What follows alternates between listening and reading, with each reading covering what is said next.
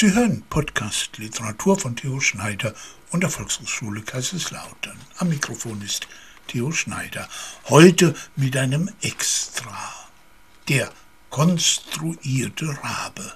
Edgar Allan Poe, geboren übrigens am 9.01.1809 und sein Gedicht A Raven. Jetzt lungern sie wieder auf den Feldern rum wie Finanzbeamte, die in den Krümeln von Fahrtkostenabrechnungen für die Steuererklärung nach Fehlern suchen. Ein bisschen dippelschissrig, ein bisschen ratlos, ein bisschen bösartig, bereit zum Zuhacken, die Raben. Von alters her bevölkern sie die Mythen der Völker, verrufen, gepriesen, gewitzt, sprechbegabt. Informanten des germanischen Göttervaters, Zuträger, Spitzel, Journalisten, Boten zwischen den Welten von Wirklichkeit und Jenseits. Kein Wunder, dass auch der US-amerikanische Schriftsteller Edgar Allan Poe von ihnen fasziniert war. Er war ein früher Virtuose des Grauens, er hatte Horror, Schauer und Kriminalliteratur mit begründet und etabliert, und er war einer der Miterfinder von Detektivgeschichten. Aber er schrieb auch Gedichte. Sein Poem The Raven gilt als erstes bedeutendes Gedicht der USA in der Weltliteratur. Darin erzählt ein sprechender Rabe einem untröstlich Trauernden, dass er seine Geliebte niemals mehr wiedersehen wird. Edgar Allan Poe hat zu dem Gedicht eine berühmte, eine ganz ausführliche, umfangreiche Konstruktionsgeschichte seiner Entstehung geschrieben. Aber deren Glaubwürdigkeit hat einen kleinen Haken, denn sie wurde erst zehn Jahre nach dem Gedicht verfasst. Raben. Sie flogen von Noahs Arche auf der Suche nach Land. Dem Propheten Elias brachten sie Essen an seinen Fluchtort in der Wüste. Sie sitzen auf den Schultern des germanischen Göttervaters und kommen auch sonst in vielen Legenden fast aller Völker vor. Und natürlich flattern die Raben auch durch die Weltliteratur, von Ovid bis zu Edgar Allan Poe. Der hat das berühmteste aller Rabengedichte geschrieben, The Raven. Es erschien 1845 im New Yorker Evening Mirror und seitdem schmücken sich mit seinen Federn Romane, Filme, Popsongs und Videospiele. Zitate aus dem 108-zeiligen Gedicht liest in Englisch kein geringerer als Christopher Lee. Es gibt zwei Arten zu schreiben. Intuition oder Konstruktion, verströmen oder vermessen. Klar, nur theoretisch. Aber akzeptieren wir es mal als Arbeitshypothese, zumal Edgar Allan Poe in seinem Essay zur Entstehung des Raben vehement für die kühl kalkulierte Konstruktion plädiert. Es ist mein Wunsch, dem Leser klarzumachen, dass keine Zeile dieses Gedichtes dem Zufall oder einer Intuition entsprungen ist dass das Werk Stufe nach Stufe mit der Bestimmtheit und strengen Folgerichtigkeit eines mathematischen Problems seiner Vollendung zuschritt. Ganz unter uns, so hundertprozentig sollten wir das nicht glauben. Denn erstens hat er an dem Raben zehn Jahre lang rumgeschrieben und zweitens ist sein Konstruktionsplan erst lange nach dem Gedicht entstanden. Aber okay, folgen wir mal seiner Argumentation. Zunächst begründet er Länge, Thema und Tonfall der 108 Zeilen seines Gedichtes mit dem Erregungszustand des Unglücklichen, der seiner verstorbenen Geliebten nachtrauert. Indem ich also die Schönheit als mein Gebiet betrachtete, bezog sich meine nächste Frage auf den Ton ihrer edelsten Offenbarung. Wehmutvolle Trauer ist folglich der berechtigste aller poetischen Töne. Was ist von allen wehmutvollen Gegenständen der wehmutvollste? Der Tod. Und wann ist dieser wehmutvollste aller Gegenstände am poetischsten?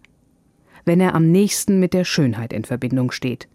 Der Tod eines schönen Weibes ist unzweifelhaft der poetischste Gegenstand von der Welt. Hier also begann das Gedicht mit dem Ende, womit alle Kunstwerke beginnen sollten. Hier setzte ich zuerst die Feder an und verfasste folgende Strophe. Prophet said I, thing of evil, prophet still, if bird or devil, by that heaven that bends above us, by that God we both adore. Tell this soul with sorrow laden if within the distant Aidenn it shall clasp a sainted maiden whom the angels named Lenore. Clasp a rare and radiant maiden whom the angels named Lenore. Quoth the raven, nevermore.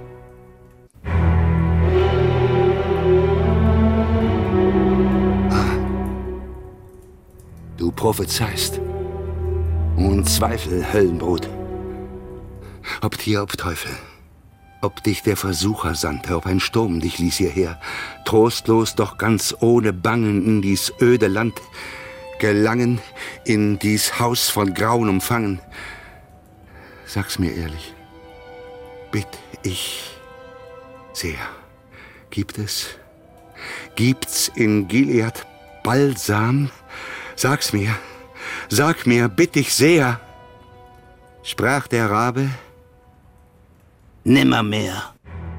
In der Folge erklärt Edgar Allan Poe zwar ausführlich Rhythmus und Versmaß, doch viel wichtiger als Tracheen und katalaktische Heptameter sind Binnenreime, Alliterationen und Assonanzen für den Sound des Originals. Zwar behauptet er, den Raben genommen zu haben, weil nur dieser ein Wort krächzen könne und Papageien im Norden halt deplatziert werden, aber er unterschlägt dabei, dass er sehr wohl von anderen Rabengedichten inspiriert wurde, ebenso, dass er den Namen Eleonore aus der berühmten gleichnamigen Schauerballade von Gottfried August Bürger entliehen hat. In den 18 Strophen des Gedichts wird, anders als in einer Ballade, keine Story erzählt, sondern eine seltsame Szene aufgeblendet und ausführlich ausgemalt. Da sitzt ein Lesender in stürmischer Nacht in seinem Kaminzimmer, sinnt über Leben und Tod und trauert seiner verstorbenen Geliebten nach. Da klopft es ans Fenster, und auf der Flucht vor dem Unwetter flattert ein Rabe herein, der spricht. Doch dies ebenholzne Wesen ließ mein Bangen, rasch genesen ließ mich lächeln, ob der Miene, die es macht, so ernst und hehr. Ward dir auch kein Kamm zur Gabe, sprach ich, so doch stolz Gehabe, grauslich grimmer alter Rabe, Wanderer aus Nächtgerswehr. Sag, welch hohen Namen gab man dir in Plutos Nächtgerswehr? Sprach der Rabe, nimmermehr. Die größte Qualität des Gedichts besteht darin, dass Poe der Versuchung widersteht, aus diesem stürmischen, nächtlichen Setting eine explizite Schauergeschichte zu machen. Denn wir wissen so gut wie der Dichter, dass der Rabe als mythologisches Motiv ein Wesen aus jenseitigen Welten sein kann. Die Hauptperson aber empfindet ihn eher possierlich als bedrohlich. Es ist das lyrische Ich selbst, das der Situation eine düstere, eine deprimierend todesüchtige Wendung gibt. Dieser Mann, sagt Poe, wird durch den selbstquälerischen Trieb veranlasst, dem Vogel solche Fragen zu stellen, die ihm, dem Liebenden, durch die vorauszusehende Antwort nimmermehr den intensivsten Reiz der Trauer bereiten werden. Diese Ansicht festhaltend fügte ich dem Gedicht die beiden Schlussstrophen hinzu, welche so der ganzen vorausgehenden Erzählung einen tieferen Sinn geben.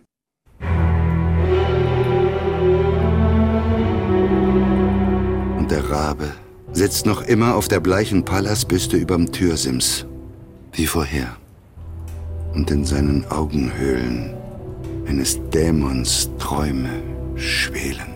Und das Licht wirft seinen schälen Schatten auf den Estrich schwer. Und es hebt sich aus dem Schatten auf dem Estrich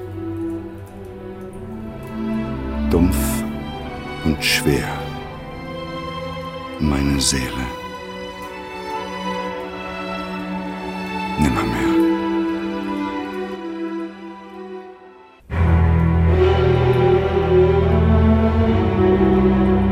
And the raven, never flitting, still is sitting.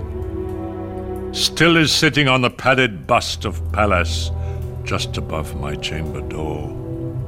And his eyes have all the seeming of a demon's that is dreaming, and the lamplight o'er him streaming throws his shadow on the floor, and my soul from out that shadow that lies floating on the floor shall be lifted evermore.